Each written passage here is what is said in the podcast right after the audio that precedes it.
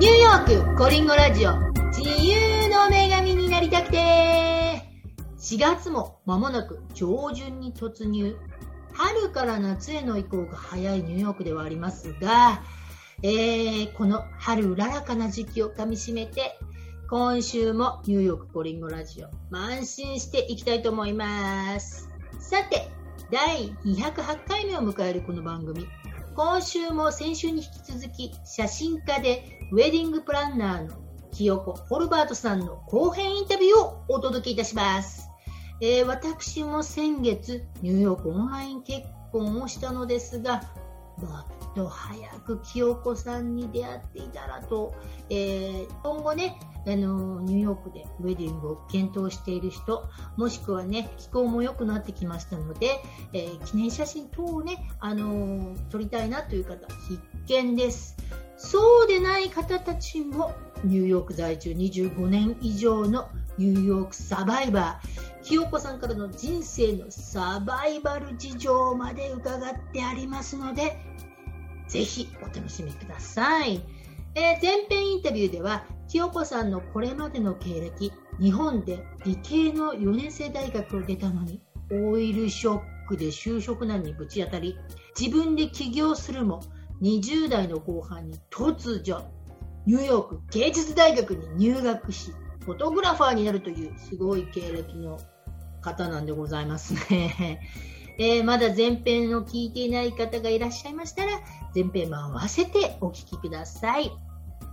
では、後編インタビューは、フォトグラファーからウェディングプランナーに転身したきっかけや、ニューヨーク在住25年以上の清子さん、古き良きニューヨークを知る清子さんからのライフサバイバルのアドバイス等をいただいておりますので、それでは、後編インタビューを。どうぞ。で、ね、まあ、フォトグラファーっていうのはわかるんですけど、ウェディングプランナーっていうのはどう？そこなんですよね。うん、で、まあ、あの、とっかけはそういうことで写真とビデオ、お客さんから頼まれて撮りに行く。うん、そういうことで、まあ、アメリカ人のカップルのウェディングもたくさんやりましたんで、大体、どういうことが行われてるかっていうのを、こう、やっぱり見ながら学んでいったわけですよ。で、あの、ある時、その日本でも、あの、海外ウェディング、ハワイ、グアムは非常に盛んになってきてたけど、あの、そろそろアメリカ本土もやろうということで、日系の旅行代理店なんかは、始めかけてたわけですね。で、ポツポツとそういうお客さんもいらっしゃってて、ニューヨークで、うん、で、当時はあの、国連の前に国連協会っていうのがあって、今もありますが、うん、そこで結婚式ができるということで、宗教とか関係なく、うんうん、で、そこをお使いになってて、うん、今もうできなくなっちゃうんですね。どういうわけかもうやらせてくれなくなって、協会関係者とかそういうのでないと。あ、コロナとかの関係じゃなくて？じゃなくて、もう、もうね、何年前だろう ?15、6年とか。そんな前にもう。前ぐらいからもう、あの、ダメって、ある時、まあ、上の方が変わってし、方針が変わったのか、もうダメっていうことになっちゃって、それまで世界中のいろんな宗教の方も皆さんあそこで結婚式をされてたんですけどね。で、旅行代理店の方だから、手配するのは簡単なんですよね。うん、とにかく、あの、カップルが日本からこう来るのをいろいろホテルやなんかして、で、教会もブックしてとか、でも、行ってみると、なんかわけの分かってない、ただ通訳みたいなガイドさんがただいるだけで、はい、牧師さんとその花嫁の間のいろんなやりとり、ただ通訳してるだけで、うん、牧師さんも日本のカップルってよくわかんないから、お互いになんなんとなく不安な感じでこういらっしゃるわけですよ。みんながなんか不安な感じで。うん、で、よく分かってるのは私だけだったわけですね。結婚式というものをアメリカでの。日本はこういう感じで、アメリカはこういう感じって両方分かってるし。そうか、そうか、そうか。間に私が入ってて、いやいや、それはそうじゃないでしょうっていう感じで、こうじゃないんですかっていう感じで、こう、もともと世話焼きなもんで、うんうん、つい手が出て世話を焼い焼いてしまったわけですね。なるほど。そうすると、旅行代理店は、もう清子さんに任せるは全部投げるから、そっちで全部やってくれないみたいな話に途中からなってきて。そういうことだった。そう。それ、じゃあ分かりました？っていう感じで、私もまあ、写真ビデオの他に、プランニングの儲けも入るから、まあいいかなと思って始めたんですよね、うんうん、それで。なるほど、そう、だって私、今回結婚するにあたって、オンライン結婚でもわけわかんなかったですね。でしょ？やっぱりそういうわけ分かってる人が横にいるっていうのは、安心するじゃないですか。だってもう、英語喋れてもなんかよくわかんないわけでしょ？そのしきたりとか、うん。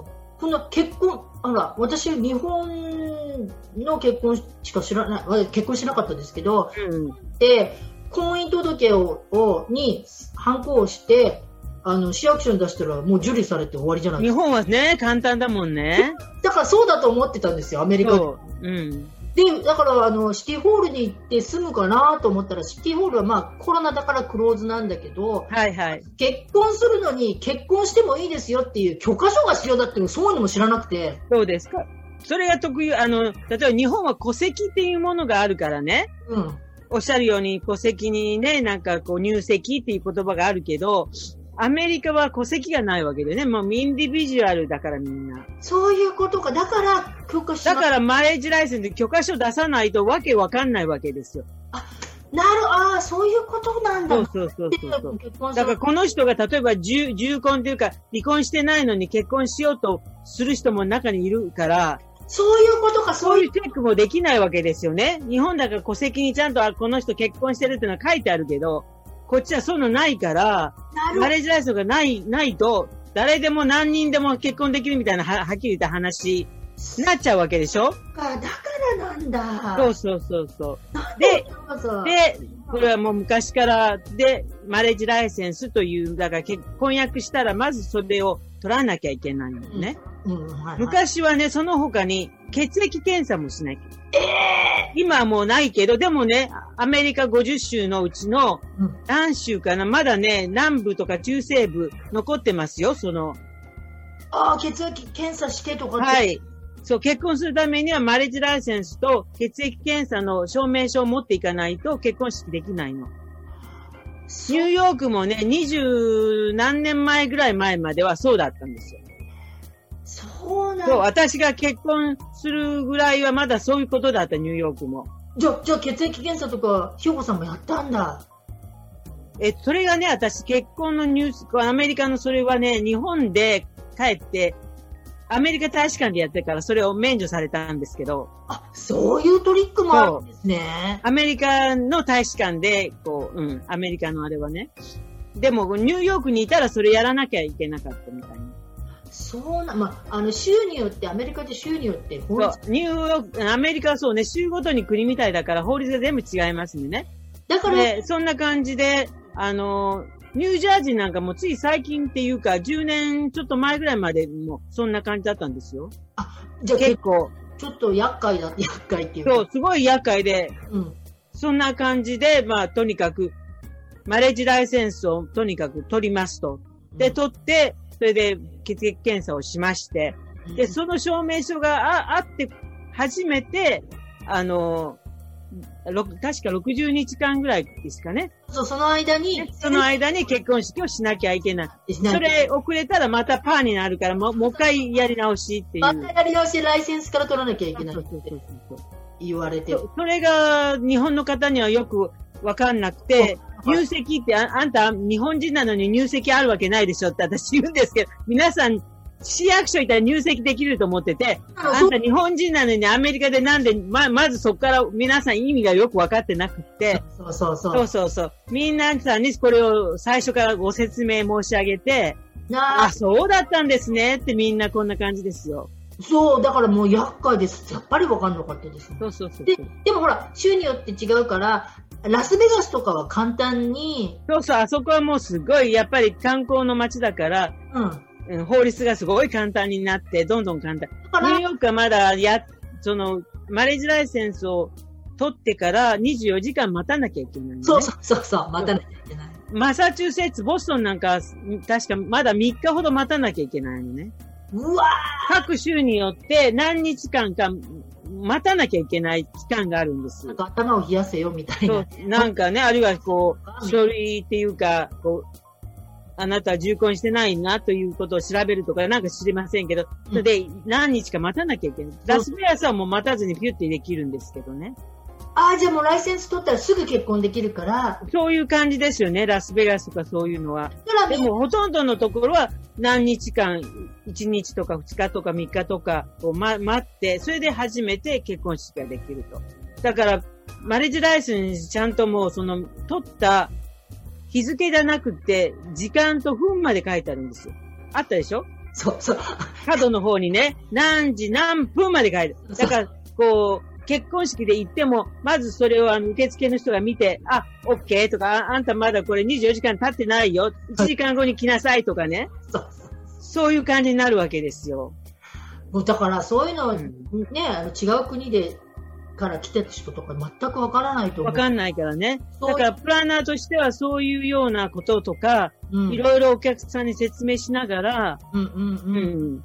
で、あの、市役所での、あの、ウェディング、今、私何回も、あの、それこそ何百回も もう、立ち会ってますけど、うん、あの、そういうことも説明させていただいて、で、大体どういう段取りで、あそこは牧師さんのなくって市役所の方が前に立ってやるんですけど、うん、そういうので、あの、何をおっしゃって、あなたはどういうふうに答えないといけないとかね、I do って言わないといけないよとか、指輪も持って行ってねとか、そうそういうのを全部こう説明して、うん。あげているわけです。なるほど、それで。で、まあ、それでずっと、だから、いらっしゃって、式までは私はプランナーで、うん、式当日はそういうお客様を補佐しながら、写真をこう撮ってるんですよね。ああ、わあ、これじゃもういっぺんに全部、あの、パッケージでやってもらえたら。そうそうそう。うちに来たら全部もうそれこそウェディングドレスのレンタルからヘアメイクからリムジンからブーケから全部もう揃えてあげます。うわあこれはね、うん、いい、だって、そう、便利だもんね。あの、いろ、全部別々の会社に頼んだらちょっと厄介じゃない？アメリカ人はそうでしょ？ほぼね。ねえ。うん。それこそプランナーをね、あの、雇わない以外は、皆さん、これはこれでもう大変ですよ。いろいろ走り回ってみんな。あちこち。初めての経験だから、まあお友達から、そのためにアメリカっていうのは、こう、ブライズメイドとか、あそういうのが、あの、サポートして、いろいろ花嫁にヘルプするけど、そういうのは日本人はないから、どこに誰が、どんな人がいて、で、同じ、例えばブーケにしても、ね、どれがいいのか、お値段的にもどれが相場なのかとか、どれが高いのか安い全くわかんないわけですよ。それをこうね、見ながらこうやっていうのはやっぱ1年とか2年準備にかかりますよね。仕事しながら、例えば、週末とかね、そういう時にこう行って走ってこう見に行くっていう。うんうんうん。へ私のも来ていただいた、はい、あの、希望を言っていただいて、こういうことをしたい、こういうのはなんな予算これぐらいでとか言って、はい、わかりました。で、じゃあこうこうこうね、つって、全部まとめてあげる。ああ、それはいい。だって、ね、そうそう予算からね、あの、決めていって。そう。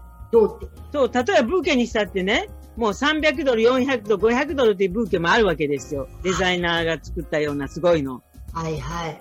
もう簡単なんでいいって言ったら、もう100ドル以下でもあるわけですよね。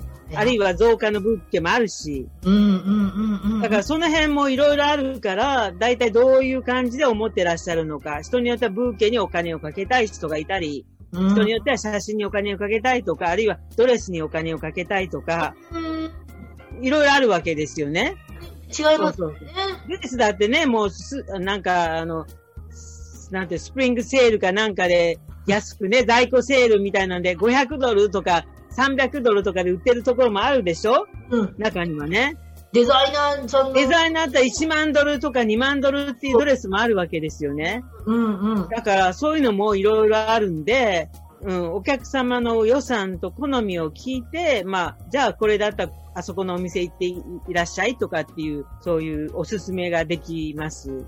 なるほど。うん、えーああ、もうじゃあぜひ、でも今ね、だんだんコロナの規制も緩和されてきてるので、はい。まあちょっと今ね、まだ海外からあの、そう、海外、私はまあ日本のお客さんが主流なんで、こっちに住んでても、例えばお友達や家族が日本から来るの大変じゃないですか。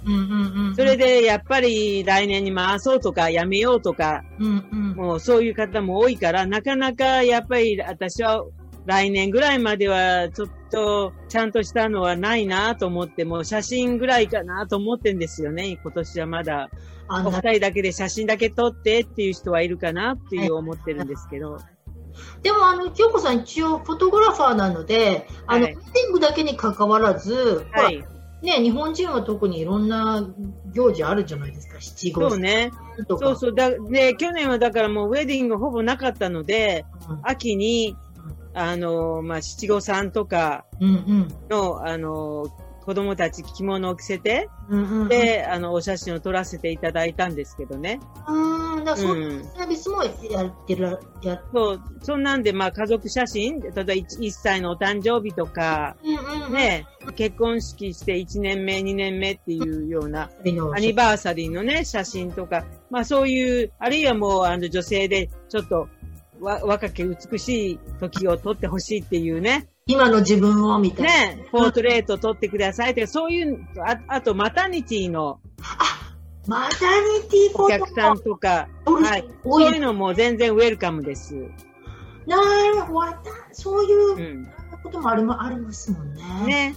まあ、そう、それに私は期待をしてますよ。まだ、なかなか、うん、うん、これから気候が良くなって、なあんまり今、今、スタジオとか中でっていうのもちょっと難しいので、うんうん、そう、外のこういういい気候になってきて、セントラルパークとか、あるいはまあブルックリンの橋のね、たもととか、ね、景色のいいところで、うん、そういう記念のポートレートやファミリーフォトを撮らせていただけたらなと思ってるんですけど。うん、まあ今年そのね、フォトって感じですよね、確かに。うんもう出なきゃ私はもう首くくっちゃう。もう、何にもないからもう本当に。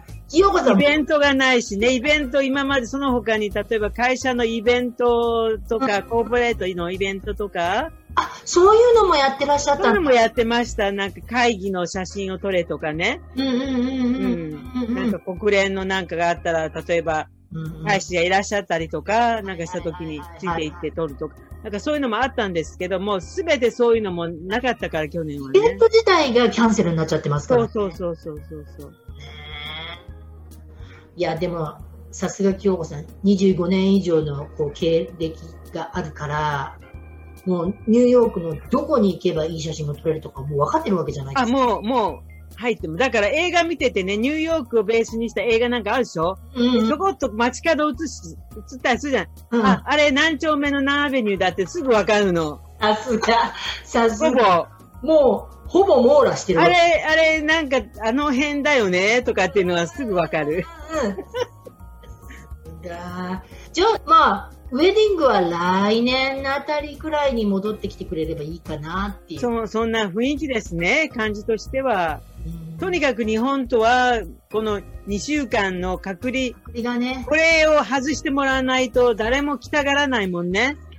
確かに。うん。そうなんですね。隔離がないと何もできないですから。何もできないからね。それをまあ待ってる感じです。うん、うんいや、でもなんか清子さん、すごいなんかライフ的には interesting な。だってほら。そう、いろいろ、いろいろ経験してますよ、私も。なんか、だってなんか科学者になるために なと思いきややっぱりやっぱアートだったみたいな感じ。そうそう。だから人生どう転がっていくかわかんないですね。そう、若い人ってね、すぐね、なんかちょっとあるとね、悲観して自殺する人とか、日本も今自殺者増えてんじゃないですか、すごい。うんうん、コロナで。あの人生っていうのはそういうね、自分が思うようにいくもんじゃないっていうことがこの年になって分かって。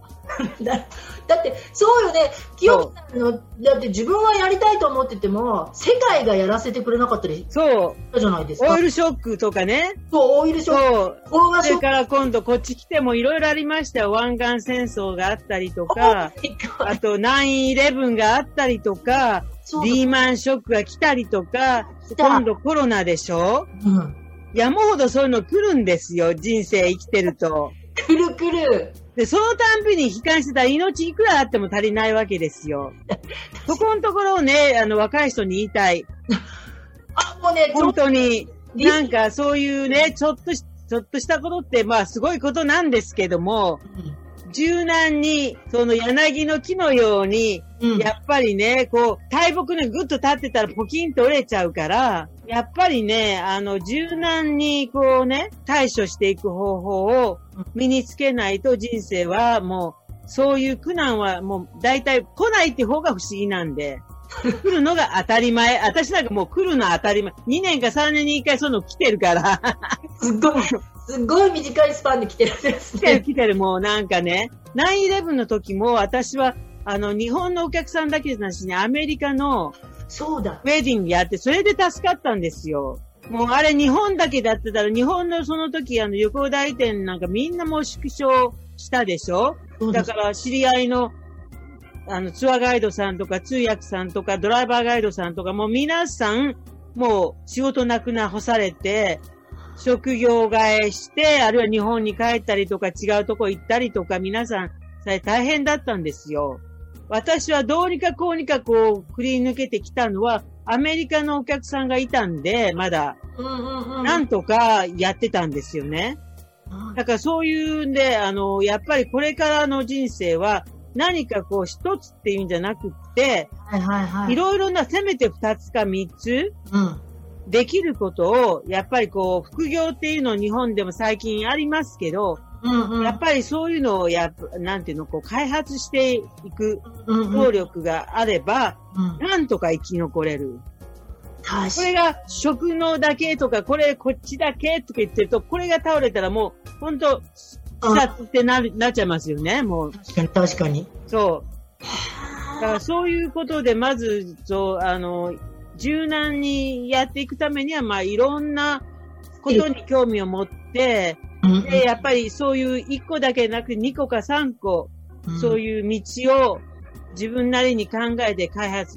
で、もう一つ言いたいことは、なんか、いいですか？こんなこと言ってて。ちょうどね、あの、リスナーに一言メッセージくださいっていう質問がちょうどあったので、今ありがたいですよ。うん、ありがたいですか？言ってください、どう。ぞ。うんうん、そういうのと、あと、その人生生きていくけ上で、うん、なんか、やっぱりね、皆さん、なんて言ったらいいのかな。日本人ってレール引いた上行くっていうのはうまいんですよね。うんうんうんうんうん。なんでも、こう日本の教育はそうだから、レール引かれた上をいい子で、成績よく行くのはうまいんです。はいはい、はい、何にもない荒野を開拓していくっていうのは下手なんですよ。わあ、そう、そうだ、そうだ。うん。それはアメリカ人は逆。アメリカ人は、はい。レールの上歩くの下手なんですね。ですよね。でも自分のなんかこう、なんか才能とか、キャラクターとか、そういうので、新しく開発していく。やっぱりここは、あの、荒野を開拓してきた人の子孫ですから、皆さん。うん、あ、そうですよね。そうがうまいわけですよね。だから、なんかあの、例えば、私みたいに、その、今、就職なんでね。うん。で、いろんな会社、面接してもね、うん、雇ってくれない。うん。ね、でも、どうしようって悲観になってる若い人も多いと思うんですけど、雇ってくれないなら自分で仕事見つけて自分でやればいいじゃない私いつもそう思うんですよ。テレビ番組見てて。あんたまだ若いんでしょ考えたら、例えばお年寄り山ほどいるのに、ね、近所のお年寄りに、例えば私だったら便利屋さんになって、お年寄りの買い物のお世話するとか、病院までついて行ってあげるお仕事、考えたら山ほどある配達のお仕事とかね。うんうんうん。その時に。で考えたら山山ほどあるわけですよ。そういうのから。あるいはもう、こう、パソコンが上手い人は、インターネットでなんか起業するとか。うんうんうんうんうんうん。ね。主婦でも、あの、主婦同士でなんか、できることってやっぱりいっぱいあると思うんですよ。そういうことをこう考えて頭を使って、で、ちょっとしたあの努力と、ちょっとしたこうエネルギーで、雇ってくれないならね、自分が社長になって仕事をね、作ってやろうという、そういう、うん。で、やっていけばいいんで、もうあの、高校生、大学生の起業してる人も、あの、なんか今日、今日か昨日かなんかテレビで見たけど、彼女は高校生なのにもう起業されてるっていう子が出てきてて、別に大学卒業するまで待ってなくていいんですよ。今はこうパソコンとかでこうやって、インターネットでなんかこうして、アイデアさえあれば、何だってできる世の中になってきてるんですからね。だから、考え、時代的にはいい時代になってますよね。そうですよ。別に小学生でも中学生でもね、高校生でもね、仕事しなきゃできるんですよ。ねえ。だって、それができない時代だってあったじゃないですか。そう、今まではね。今まではね。ね今はもう全然できるでしょで、日本にいたって、アメリカにいたって、世界中と商売できるわけでしょ確かに。インターネットで。それがね、あの20年、30年前だったらできないわけですもんね。あなた、私がもういたところ、コンピューターさえもなかった時代の子でしょ？私が高校の時なんかコンピューターさえなかったわけでしょ？確かに。もう覚えてます？こっち来てからも、コンピューターがななる前、えあの、書院とかそういう、ワー、ワー、ワープロ？ワープロ？うん。ワープロ、うん、そういうワードプロセッサーとかさ、うんうん。もうファックスなんか出てきて、えー、ファックスってこうこういう感じだったですもん、まだ。うん、80年代後半なんで。え、ファックスっていうのあんの？とか、うん、ワープロすごいとか、うんうん。そうそうそうそうそう。そう。それが今はもうインターネットでちょっとして iPhone 持ってりゃもう何でもできちゃう、うんうん、時代だからもう、だからそういう、あの、一つは自分の今さっき言ったように、いろいろ視野を広げて、うんうん、うん、それでそういうなんか自分の能力を開発して、一つじゃなくて二つ三つ持つことと、うんうん、あと、自分でそれを持ったら開発して、自分でビジネスを起こす。だって、清子さん全部、ずっと人生そうですもんね。そうなんです。私ね、ねあの、例えばリーマンショックとか9-11でちょっと困った時期なんか、ちょっとアルバイトしようと思って、例えばホテルのね、うん、フロントとかね、なんかできないかと思って、うん、面接に行ったこともあったんです、実を言うと。そうするとね、私の経見てね、あんたはここへ来てもね、2、3年できっと辞めるでしょって言われるんですよ。もう、もう見抜いちゃってんの、向こうが。はい、そうですねっていう感じで、だから、全然雇ってもらえなかったの。やっぱ私はそういうのでや、もう、雇ってもらえないんだと思っちゃっても。サラリーマンタイプじゃないんですよね。うん。どこかに勤め、お勤めしてっていうタイプ。そう。だから今まで自慢じゃないけど、あの、私はボスはいない。いつも私自分がボスで。いやす、羨ましい。ずーっともう、あの、そうかり大変ですよ。自分の責任だから全部。そうです自分が働かなきゃお金一銭も入ってこないからね。そんな有給休暇なんてものはないですから、私には。うんうんうん。そう。もう24時間考えて、24時間仕事してることもあるからね。うんうんうんうん。そう。だけど、それなりに生きがいはあるよね。で、できなきゃもう自分の責任だからもうしょうがないって。誰も責められないですもんね。誰も責められないし。うんうん。いやなんか、清子さん、これからもなんかやっちゃいそうですね。なんか。実を言うと考えてるんです、今も。やっぱり。だから写真だけ、ウェディングだけって言うともう、ね、ダメだから、次何があるかなと、この、この年で、私がなんかできることあるかなって今いろいろとこう毎日ね、ここで、あの、あんまり不自由なね、ど、どこにも行けないコロナの生活しながら、うん、今一生懸命考えてる途中です。さすが、やっぱりそうなんだって。だってね、今後、本当に何が、コロナの次何かまた違う、そうそうそうそう。時代ですからね。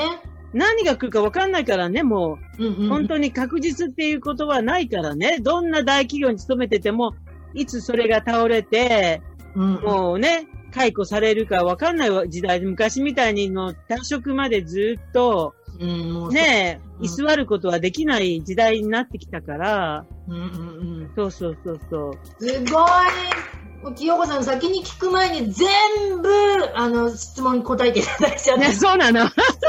もう、ほら、ビジネス PR とか、リスナーに一言も全部、思いっきり受け取っちゃったから、聞く前に。いえいえいえ、喋るのが好きなので、すいません、喋りすぎちゃって。いやいや、あ、ということは、またなんか、喋るの、どうだろうね、なんか、なんかできること、あれば、またなんかそっちを頑張りたいと思ってます。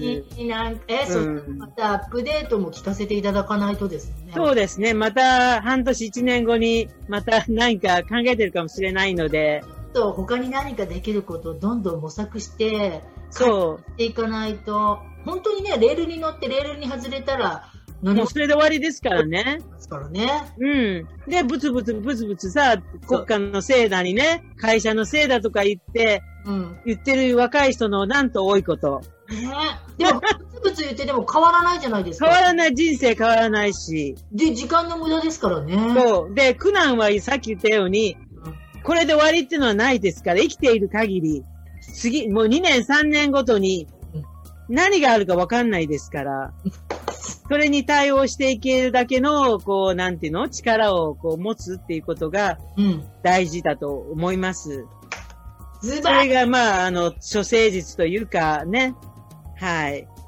さすがニューヨークでサバイブ20。あ、そうですよ、あなた。もう9-11とかもうリーマンション切り抜けてきたんですから、もう、泣く泣くもうなんか本当にどうしようと思いながら。当にありがたい。しかもこのコロナの中でのお話聞い た。本当に、あの、若い人には頑張っていただき、今の若い人は、私たちの、そのね、私たちってまだこう、高度成長こう上がってきて、バブルとか、うん、ありがたい景気を経験してた子たちだけど、はいはい、今の子たちそういうのないからね。うん、うん、確かに、ね、だから結構、まあ、冷めてるっては冷めてるんですけど、うんうん、でも考え方がまたね、私たちと違って、うんうん、なんかこれから、ね、うん、もっとこう、面白い子たちが出てくると思うんですよ、日本も。確かに。うん、本当にレールの上にこう乗っかってるだけではもうダメになってくる社会だから、うんうんうん、今言ったような感じで、こう、才能を活かしてやっていく子も増えていくと思うんで、今のおじいちゃん、おじいちゃんたちね、あの、日本の政治家さん、うん、60代以上のあの人たちがリタイアしていなくなった後が楽しみですよね。うん、楽しみ。全部こう一掃していただくとね、こう、今の30代、40代ぐらいがこう上がっていて、20代がもう中堅で頑張るっていう、なってくると日本もだいぶ変わっていく。でないとね、あの、やっぱり中国とか、うん、他の国の若い人ってしたたかですからね。やっぱりわかるでしょ？日本に、なんか留学とか日本に来てる外国人、日本もだ多分外国人いっぱい増えてくると思うのよね。そうすると、その外国人の人たちの、なんていうんですか、あの、ハングリー精神というか。はいはいはいはいはい。ね？すごいですよ、そら。うん、死に物狂いで頑張ってるわけでしょ、日本で。確かに確かに。ちょっとでもそのくらいの、あの、ハングリー精神がないと、切り抜けられないですか？あの子たちに食われますから、そのうちもう日本も中国の領土になっちゃったらどうする？そう、確かに。そう思いますよ。実質的にそうなっちゃいますよ。なんか、会社の幹部みんな中国。で、お相撲さんなんかさ、うん、ね、横綱とか大関ね。ああ、そうか、みんな外国の国籍でしょ、うん、ああいう風になっちゃいますよ、そのうち。そうだ。社長はみんな中国人とかさ。うんうんうん、ね？もう実質的に乗っ取られちゃうかもしれない？ちょっと頑張らないとですよね。そう、思うとね、日本の方、あの、外国人に負けないでほしいと思う。確かに。あの子たちすごいから。うん。うん。それで、あともう一つ日本の若い人に言いたいのは、やっぱりあのー日本ってやっぱり島国でしょ？で、今までこう、平和な国でね、戦争ないのほほんと生きてきて、うん、民主主義っていう言葉、権利という言葉、うん、そういう言葉を知らないで育った、あんまりね、もう当たり前っていう状況で育ってる。方や、ま、ま、ミャンマーなんか見てごらんなさい、もう、自由を勝ち取るのに皆さん500人も死にながらもまだデモしてる。その中で、あの、勝ち取った自由とか民主主義とか、ね、あの、権利っていうものをもう実感するわけですよね。かたや全然誰からか棚ぼたでアメリカ軍からもらったような、うん、そういうのをしか知らない日本人、うんうん、どっち勝つっていう感じ？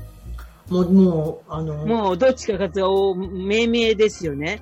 だからそういうので、やっぱりあの、世界に目を向けてほしい。うん、日本の中での本でしないで、やっぱり一回は、世界にね、あの、放浪旅でもいいし、うん、1年でも2年でも留学するなり、別にアメリカ来なくてもいいし、中、中東行ってもいいし、うんうん、東南アジアでもいいし、ヨーロッパでもアフリカでもいいから、なんか別の世界の様子を見て、うんうんうん、そうすると日本がちゃんと見えてくるようになるから。出たことによってね。そうそう。どうしても。調べるからね。うんうんうんうん。そうそうそうそう。それで、日本を見て、そしたらもっとそういう国際人が、いっぱい、こう、うん、出てくると思うんで、うん、もう一生日本にしかいたことないっていうのはダメですよ、これから。もうだって、胃の中の蛙じゃないですか。そう。や、やっぱり世界を見て、それで日本を見て、じゃあ、日本はどうしたらいいのかなっていうふうに、あの、考えるような視点を持つっていうのが大事だと思う。うん。それはニューヨークに言うと本当にここ世界の祝日だから、うん、いろんな人といろんな意見をして、私なんか旦那と結婚する前まで、東ヨーロッパとか共産圏の住んでる人たちの生活なんていうのは、ニュースで聞くくらいで、わかんなかったけど、うんうんうん、初めてそういう人たちが身近に来ることによって、どういう生活をしてたとか、どういう考え方を彼らは持ってるっていうのが、やっとわかって、やっぱりそれはね、あの、大学でお勉強するのもいいですけど、に行って、そういう生の人と話をして、ちょっと生活してみないとわかんないことが山ほどあるから、本当に本当に確かに。夏休みでも冬休みでもね、やっぱり、ね、日本飛び出してほしいです。本当ね。そういう感じで感じたい。本当に早くこう飛び出せるように、なんか規制とかが。なってほしいよね、コロナが終わっても。本当に、こればっかりはね。ね飛び出せるように。いやー、清子さんすごいよかった。めちゃくちゃ濃厚なインタビューでしたよ。いえ、ごめんなさい、いろいろ話。いやいや、もう本当はもっとね、たくさんお話聞きたいんですけれども。はい、また違う subject とかでも呼んでください。そして私も頑張ってアップデートで、はい。数年後ぐらいにね、またね、な何かお互いが変わってたらいいですよね。ね、わかりませんよね、それぞれが、なんかね。わかりませんよ、ね。うん。いや、じゃ清子さん、本当今日はありがとういや、どうもこちらこそお時間いただいてありがとうございます。ということで、えー、本日のゲストは、写真家でウェディングカンナー、キロスタジオ代表の、えー、清子ホルバーツさんにお話を伺いました。えー、清子さん、ありがとうございます。はい、どうも。皆さんお元気で。はい。それではまた来週も続きますので、お付き合いよろしくお願いします。それでは、See you next week! バイバイ。